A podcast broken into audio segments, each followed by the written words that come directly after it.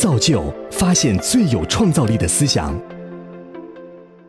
我读书的时候，嗯，听过一个非常棒的演讲，呃，它来自于 Twitter 和 Skrill 的联合创始人 Jack Dorsey。Jack 当他在解释为什么会创造了 Twitter 之后，去选择做 Skrill 的时候，他提到了一个很有意思的概念。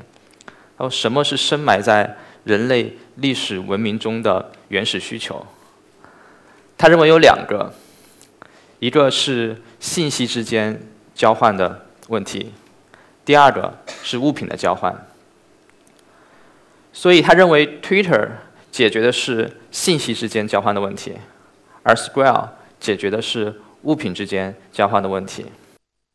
Jack 说，当人们还不会用言语进行交流的时候，人们已经在以物换物了。所以，价值的交换、价值的传递是深入到人类的早一早期的基因里面。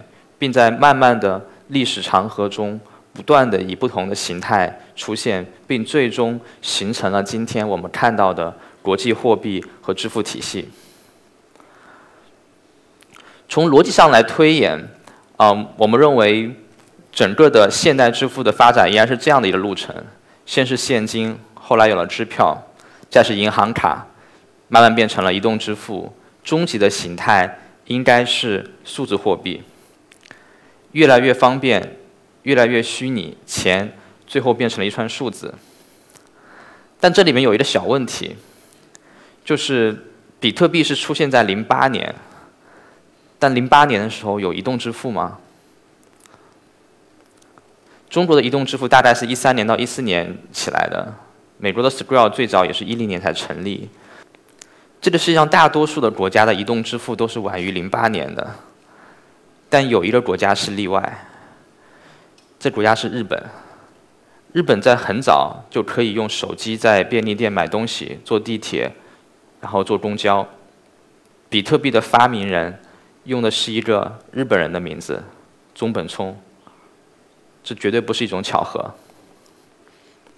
OK，作为一个在呃支付行业待了呃五年的创业者啊，其实我对数字货币很早就非常感兴趣。但有一个问题一直困扰了我很长时间，就是到底是什么在给比特币定价？现金、支票、银行卡、移动支付，它们的背后实际上都是法币在支撑。也就是说，虽然可能后面三个我们都看不到现金，但它背后都是有国家信用的，所以它的衡量、存储、流通、支付的价值都是真实的存在。都是有保证的，但数字货币呢？比特币呢？我们谈到比特币的时候，我们首先都会谈到区块链技术。谈到区块链技术，我们会说，哎，去中心化。所以很多人把比特币的价值归结于去中心化带来的价值。但其实有的问题是，其实互联网早期的 TCP/IP 协议也是去中心化的。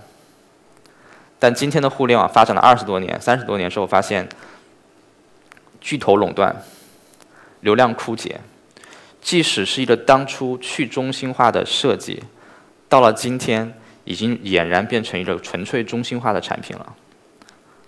所以结论就是，协议层是永远无法控制应用层的。即使是一个去中心化设计的区块链技术，也无法回避一个非常现实的问题，就是越来越中心化的算力的垄断和劫持。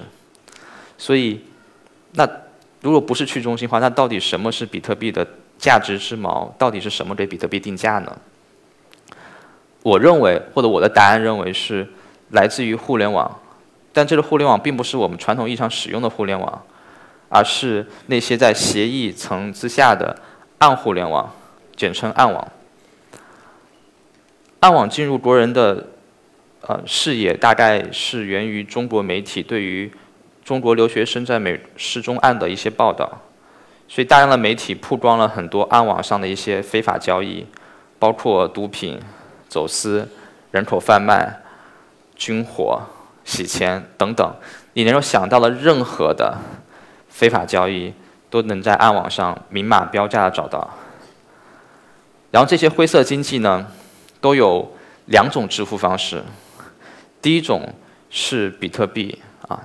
第二种支付方式，其实很多人都有，很多人都买过，但大家并没有意识到，它是一个非常重要的非法交易的硬通货，它是乐高有玩具。乐高玩具是，呃，在比特币出现之前，它长期以来都是非法交易的硬通货。原因其实很简单，乐高玩具有大量的限量和珍藏版，一出厂就绝版了。具有保值的价值。第二，乐高玩具在全世界都可以买卖，携带非常方便，而且不记名，所以很难去追踪，所以匿名性非常的好。第三，乐高玩具的质量非常的高，技术含量非常的高，所以它的呃积木与积木之间的严丝合缝做得非常的精准，密度、色泽、强度这些东西做得非常的好，所以它很难去造假。所以。限量、匿名、不可篡改，啊！如果我不说，可能还有很多人认为这是说比特币。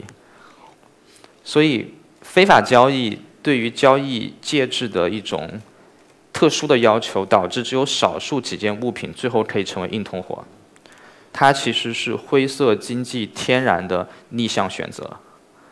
当然，相比较具有实体属性的乐高玩具。比特币的虚拟性使得它更加容易去交易，所以在暗网上绝大多数的首选的支付方式是比特币。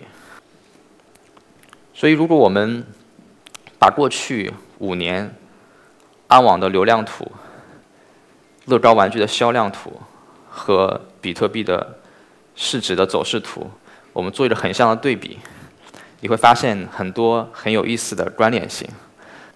那讲到这里，其实，呃，结论是让人感到有一些遗憾的。暗网的非法交易支撑起了比特币的底层刚需，而正因为有了这样的一层刚需的存在，所以让储存和炒作比特币有了基础。随着大量的非法交易从原有的途径中迁徙到来使用比特币。所以，刚需客和炒客们一起入场，互相作用，推高了价格。这个道理其实跟一线城市的房价一样，无论是用土地政策还是用货币政策去解释，它归根结底都是一线城市的净流入人口的持续增长作为基础的。所以，比特币这种作为哦非官方的背书的。货币几乎可以认为，它用一种近乎纯市场运作的方式，找到了自己的价格之锚。所以我经常跟朋友开玩笑说，当我们在买卖一个比特币的时候，也许在这个星球的另外一边，你正在帮正在协助一个恐怖分子偷运 AK-47，或者是一个少女绑架案的赎金，亦或是一个大毒枭的一手交钱一手交货。Who knows？所以有一个美国的投资人讲过一句话，就是这个世界越混乱，比特币就越疯涨。从本质上来讲，你去投资比特币就是对赌这个世界的黑暗。但我认为，呃，技术本身是无辜的，无论是区块链技术还是比特币技术，就像孩子们的最爱乐高玩具一样，他们总是被那些。别有用心的人利用了罢了，所以我们相信，随着暗网黑幕的不断的曝光，越来越多的啊各国政府会加入到去压缩这样的灰色经济的空间。我们相信这些少数的硬通货会重新的回到正常的轨道上来，嗯，接受呃法律的监管哈，走出灰色的经济。我们认为这是对于所有的。数字货币来讲，是他们救赎的最好的方式，因为只有那样，他们才能走进大众的生活，并且服务大众的生活。这也是我们希望看到的那一天，用正义、光明和科技的真实进步，来为比特币定价。谢谢大家。